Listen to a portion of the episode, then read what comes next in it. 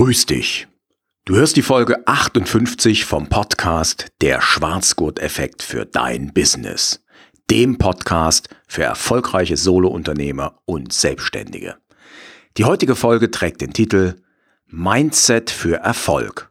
Die drei Faktoren der BLW-Formel. Oder wie ich einen Russen umhauen musste. Mein Name ist Axel Maluschka. Du erfährst hier ganz nebenbei, wie ich vor knapp 20 Jahren einen heftigen Kickboxing-Kampf gegen Sergei ausgetragen habe und was du aus dieser Geschichte lernen kannst für dein Erfolgsmindset. Welche drei Faktoren dich zu deinen persönlichen Zielen bringen werden, zu deinem persönlichen Schwarzgurt. Und bevor wir starten, natürlich wieder mal ein wenig Musik.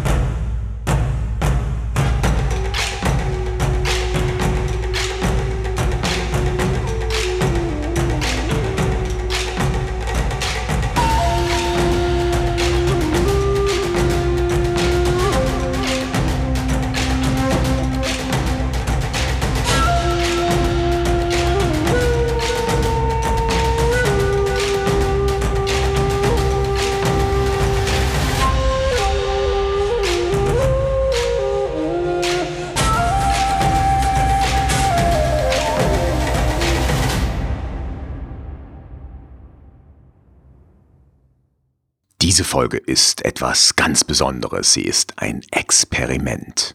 Denn ich habe im Grunde genommen die Folge letzte Woche schon veröffentlicht. Also letzte Woche heißt, ich habe die am Freitag, dem 28. Januar 2022 schon mal in einer ursprünglichen Form veröffentlicht.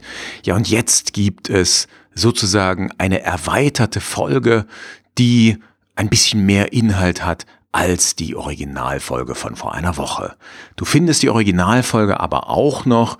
Ich werde die auf meiner Homepage unter maluschka.com-058 maluschka.com slash 058 veröffentlichen. Das heißt, du kannst die Folge dann dort auch nochmal anhören, wie sie im ursprünglichen Format war. Ich hatte mich zu diesem kleinen Experiment entschieden, relativ kurzfristig, weil ich am Samstag einen Online-Vortrag hatte. Und dieser Online-Vortrag, der trug letztendlich den Titel die drei Erfolgsfaktoren für dein Mindset, die BLW-Formel.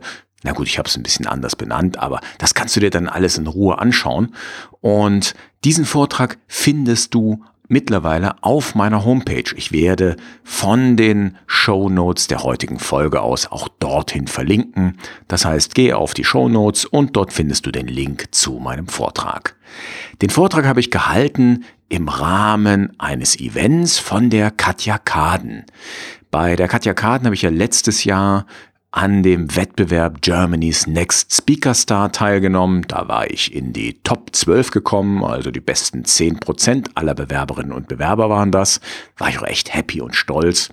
Und ich muss sagen, jetzt am Samstag, das war wie so ein kleines Klassentreffen.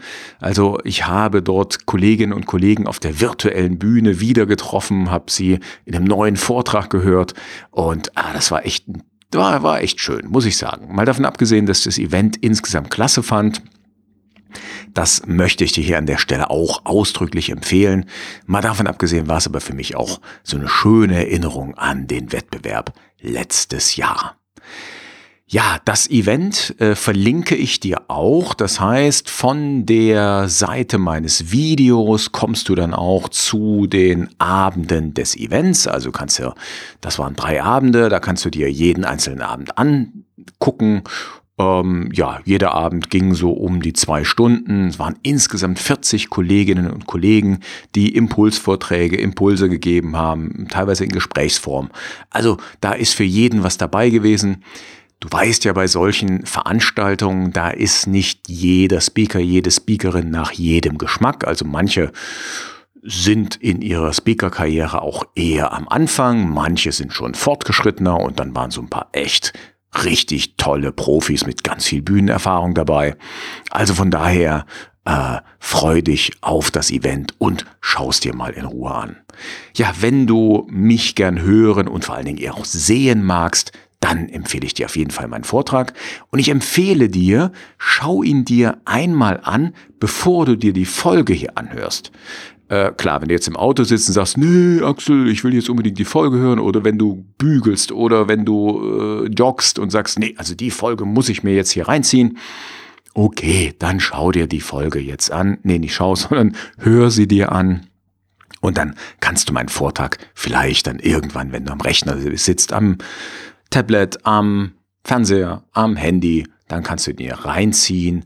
Er ging sieben Minuten und ähm, ja, was vielleicht auch noch äh, als kleine Vorgeschichte da ganz witzig ist, ich hatte mich am Samstag, also am Tag meines Vortrags, noch entschieden, ähm, die Formel, die ich da vorstelle oder die drei Faktoren, nicht ALU-Faktoren zu nennen, sondern BLW.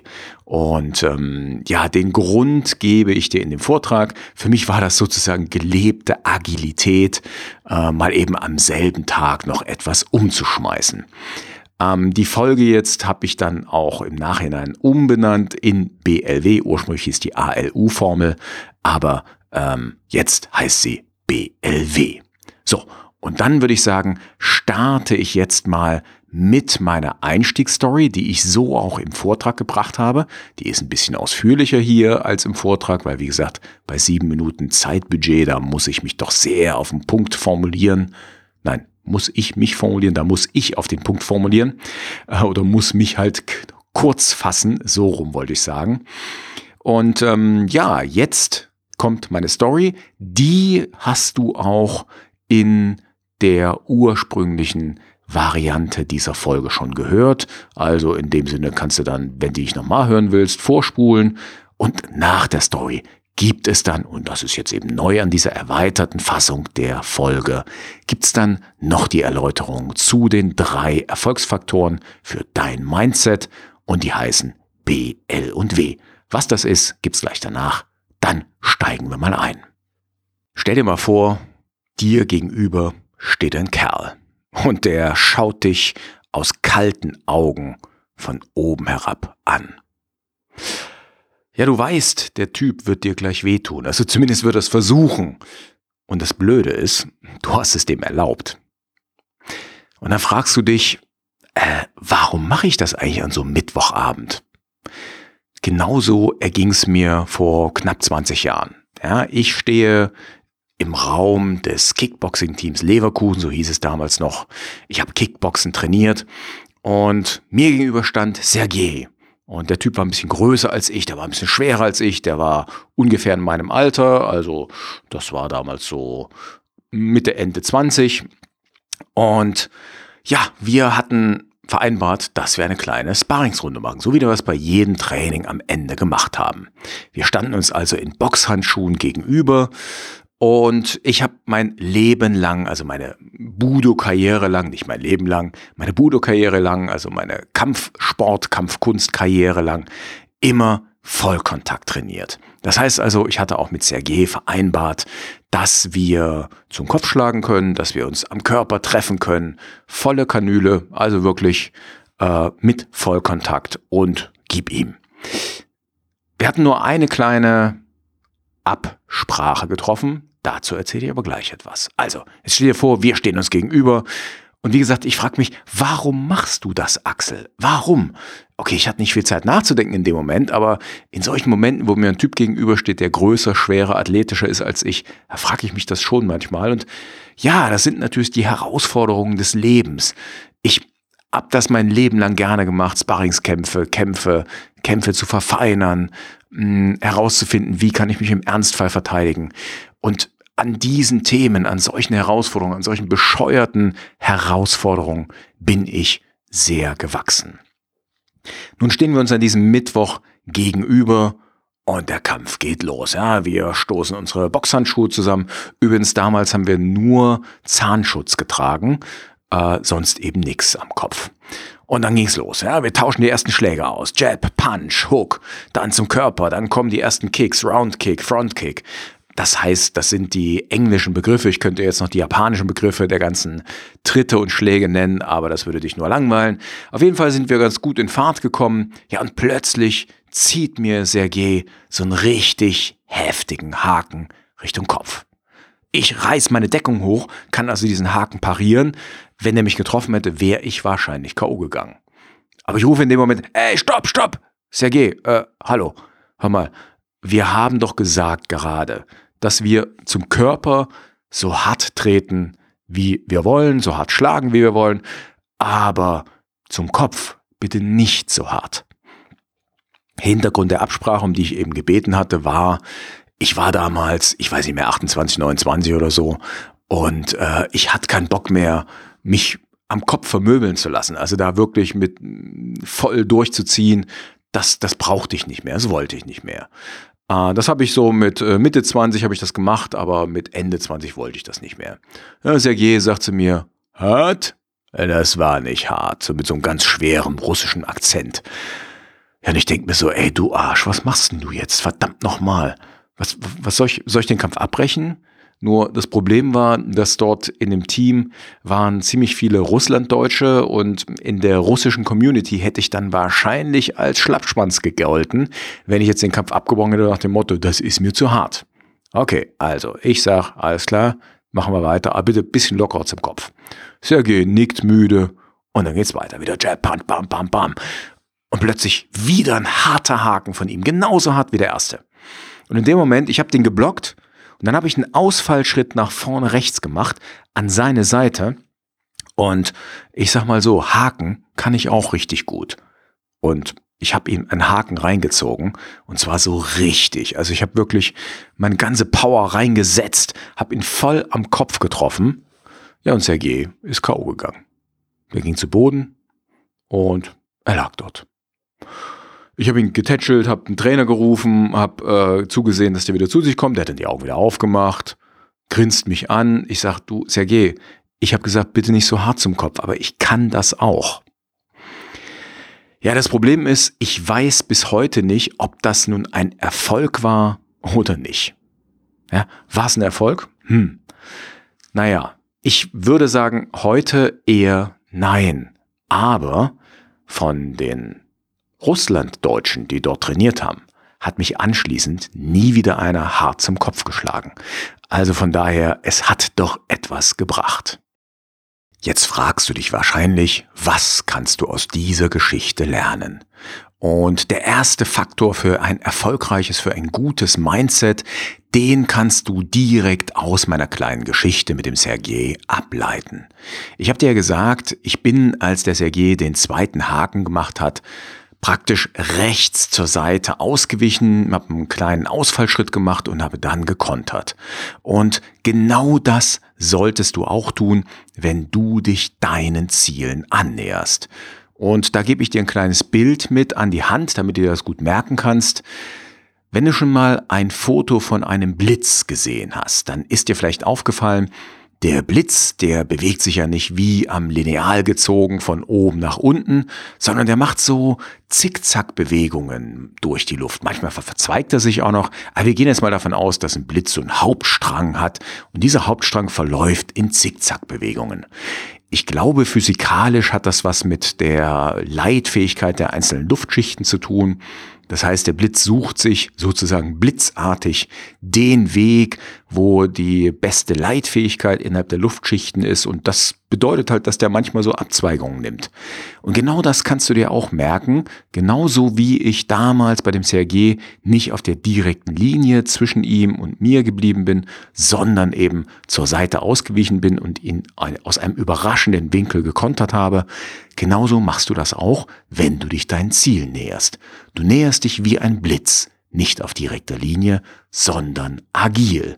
Und du bewegst dich sozusagen im Zickzack auf dein Ziel zu. Und Zickzack bedeutet, du gehst schon im Großen und Ganzen Richtung deines Ziels, aber du überprüfst eben unterwegs, hey, bin ich noch auf dem richtigen Kurs? Und wenn du merkst, dass du den Kurs ändern musst, dann schlägst du einen Haken und änderst deinen Kurs, bewegst dich weiterhin in Richtung deines Ziels, aber ja, passt halt deinen Kurs den Gegebenheiten an, also dem, was du unterwegs gelernt hast, dem, was das Leben dir anbietet. Ich hätte beinahe gesagt, was das Leben dir vor die Füße wirft, aber ganz so krass möchte ich es dann nicht formulieren, weil das ist nicht so meine Einstellung. Also das, was das Leben dir bringt, das, was du lernst, das, was die Umstände sind, das nutzt du und du passt sozusagen deinen Kurs jeweils an die aktuellen Umstände an. Wer immer nur geradeaus läuft und nicht überprüft, ob er sich auf dem richtigen Weg befindet, ja, also der hm, wird wahrscheinlich nicht zu seinem Ziel kommen. So möchte ich es letztendlich mal zusammenfassen. Hier im Podcast will ich dir auch noch was mit auf den Weg geben, was ich im Vortrag nicht gesagt habe. Die Frage ist, wie kann ich gut zielen? Also wie finde ich raus, ob ich mich in Richtung meines Ziels bewege? Und äh, da ist die einfache Antwort, erst schießen, dann zielen. Das heißt, ich habe mir diesen Spruch gemerkt, ähm, ja, das war ein Artikel im Blog von Wladislav Melnik. Der Vladi hat mittlerweile die Firma Chimpify, beziehungsweise auch das Produkt Chimpify. Das ist ein Content-Management-System, das ich selber auch nutze. Ich werde ja auch in den Show Notes dorthin ähm, wieder einen Link setzen. Und ja, der Vladi hatte früher mh, hm, den Affenblog, so hieß der. Das war ein Marketingblog und mh, hm, hat dort in einem Artikel mal geschrieben, wie kannst du gut auf deine Ziele zusteuern. Und da hat er das Handbuch der amerikanischen Armee zitiert und dort heißt es wohl, ich weiß nicht, ob es stimmt, aber er schrieb es so, dass die Amerikaner immer erst schießen und dann zielen. Und äh, sagt man sich, hä, wie sollten das funktionieren? Du musst doch erst zielen, dann schießen. Nee, und zwar ist die Methode, du schießt, du guckst, wie genau war dein Treffer oder wie nah war dein Treffer am Ziel und dann zielst du genauer und dann schießt du nochmal. Und das ist eine für meinen Geschmack echt geniale Methode.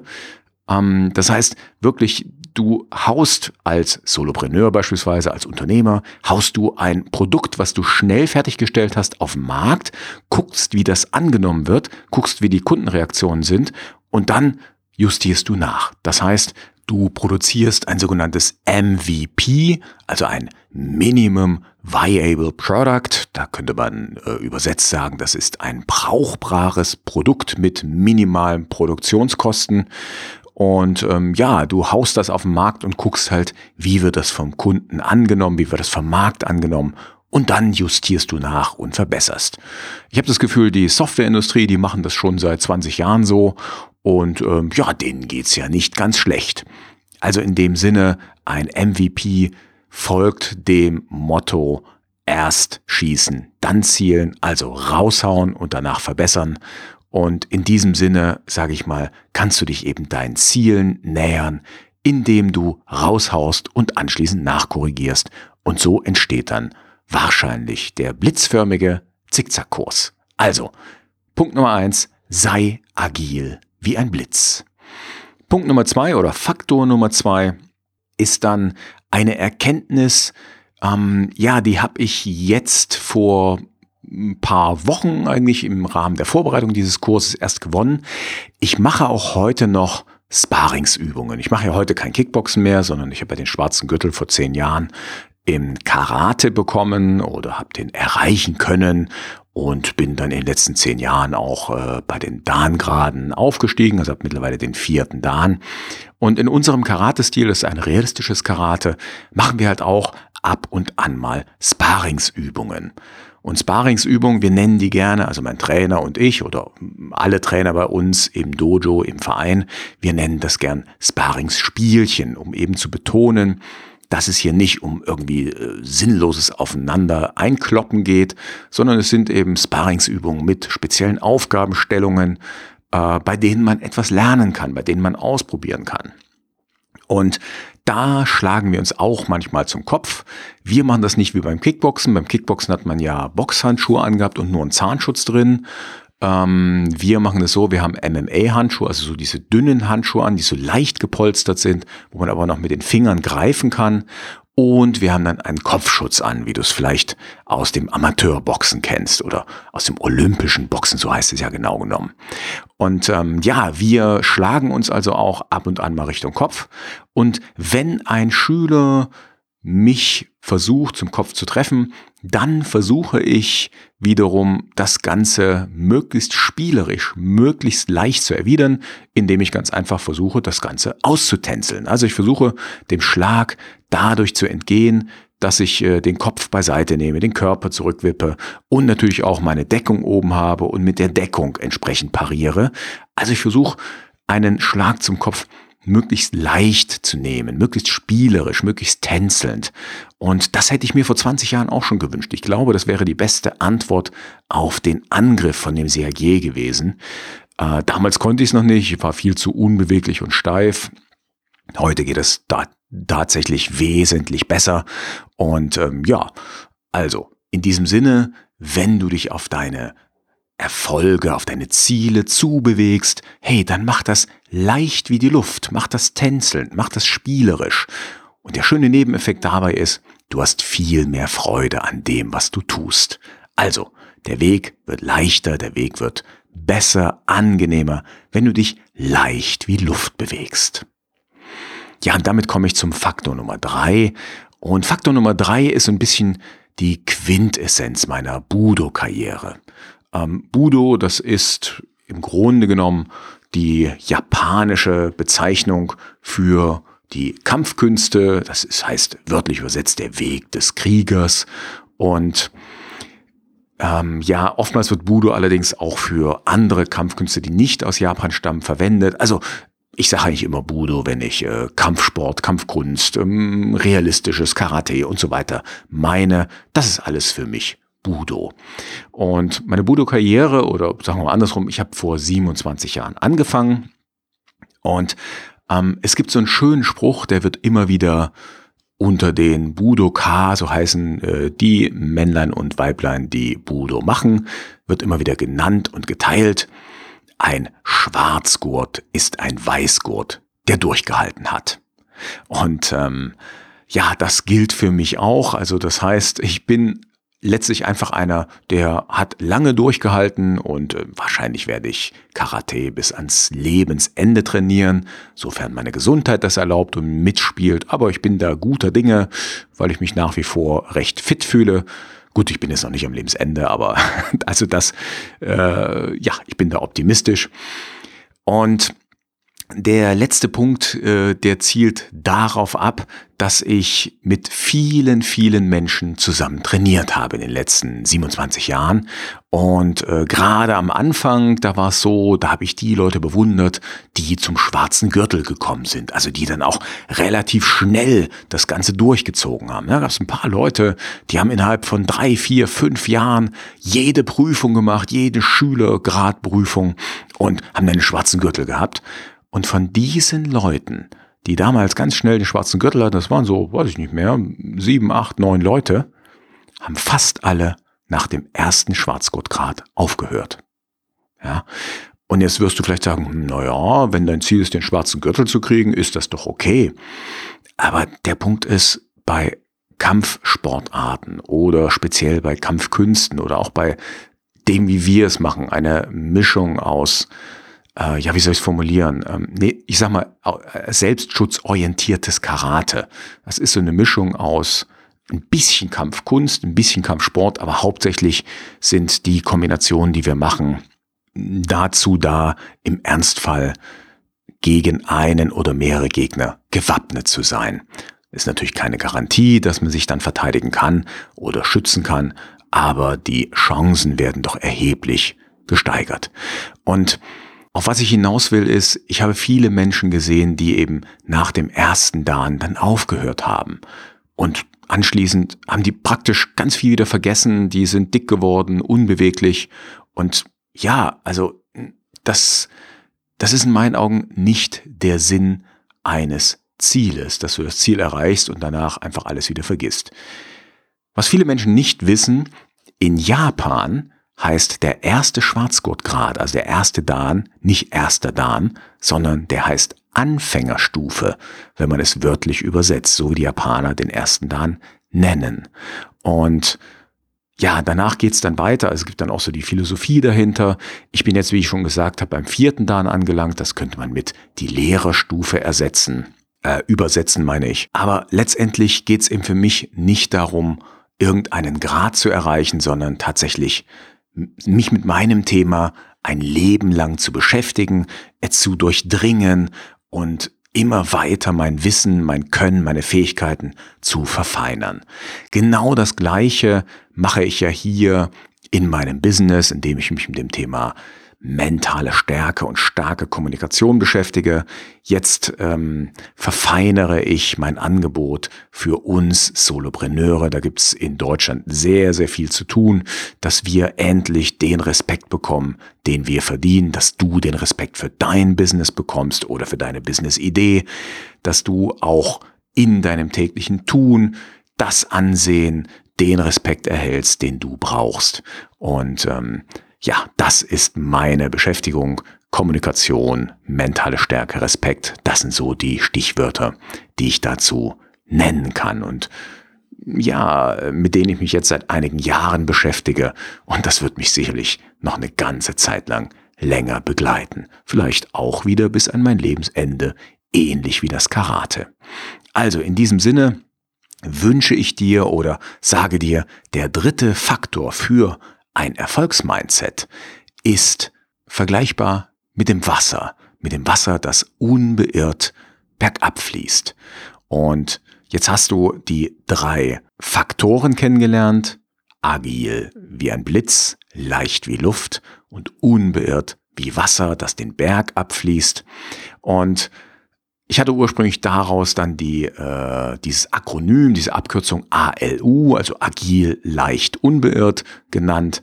Aber im Nachhinein habe ich mich eben entschieden, das doch Blitz, Luft, Wasser zu nennen, BLW. Das heißt, die drei Faktoren oder die Formel heißt dann BLW-Formel. Ein Wort vielleicht noch zum Thema Wasser. Das hatte ich jetzt nicht gesagt. das Wasser fließt unbeirrt den Berg ab. Ich habe gerade heute, glaube ich, wieder einen Spruch gelesen. Es gibt wesentlich mehr Menschen, die kapitulieren, als solche, die scheitern.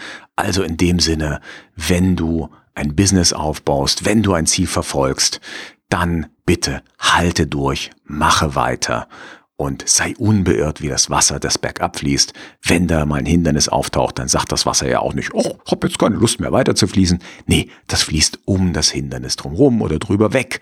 Ähm, es findet seinen Weg runter ins Tal. Und genau das wünsche ich dir auch. Ich wünsche dir, dass du nach der BLW-Formel in Richtung deiner Erfolge kommst. Ja, das war also die heutige Folge. Es war, wie gesagt, mal ein Experiment. Ich habe die ursprüngliche Folge vor mh, hm, ein hm, paar Tagen, fünf, was haben wir heute? Heute haben wir Donnerstag, also vor sechs Tagen habe ich sie aufgenommen.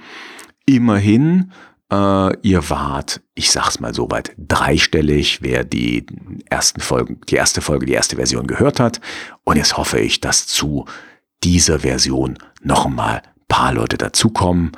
Ähm, insgesamt sind wir in der Hörerschaft vierstellig, da freue ich mich nach wie vor drüber. Das ist ja eine ganze Menge. Also eine vierstellige Anzahl von Menschen hört jeden Monat diesen Podcast und da bin ich stolz und glücklich drüber. Wenn du meinen Podcast empfehlen magst, also wenn du auf einer Plattform deiner Wahl ein Like gibst, ein Sternchen, ein Kommentar verfasst oder das Ganze natürlich auch abonnierst, dann hilfst du den Podcast ein Stückchen bekannter zu machen. Also in dem Sinne, hilf den Podcast bekannter zu machen, desto mehr Menschen werden letztendlich stärker in ihrer Kommunikation und auch mental stärker. Ich danke dir ganz herzlich fürs heutige Zuhören. Show Notes habe ich schon genannt, ne, findest du auf maluschka.com-0 58 für die 58. Episode. Also maluschka.com slash 058. Dort sind alle Show Notes inklusive Links zum Video und zur Veranstaltung von der Katja. Und äh, dort findest du auch die ursprüngliche Fassung dieser Folge. Wenn du also mal hören willst, wie ich die ursprüngliche Folge ja eingesprochen habe, wie sie war. Und in dem Sinne freue ich mich dann bis zur nächsten Folge. Mach's gut, ciao, ciao und tschüss.